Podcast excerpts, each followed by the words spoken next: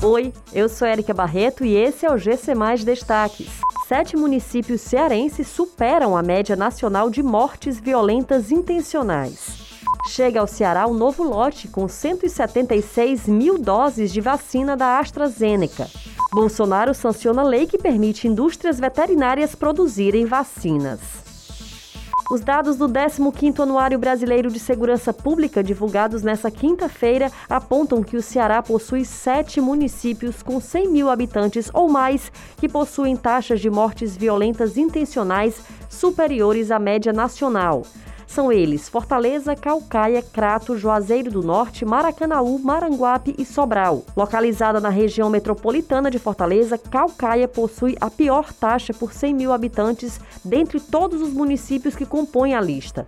Foram 360 mortes violentas intencionais em 2020, número quatro vezes maior do que a média nacional.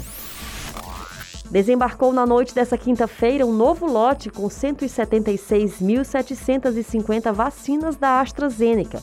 A chegada dos imunizantes ocorreu por volta das 22 horas no Aeroporto Internacional de Fortaleza. De lá, o material seguiu para o centro de abastecimento do governo do estado.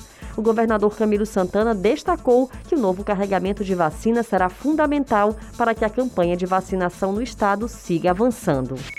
O presidente Jair Bolsonaro sancionou nesta quinta-feira com veto a lei que autoriza estabelecimentos fabricantes de vacinas veterinárias a produzir imunizantes contra a Covid-19 e o ingrediente farmacêutico ativo no Brasil, desde que cumpram todas as normas sanitárias e as exigências de biossegurança próprias dos estabelecimentos destinados à produção de vacinas para o uso humano.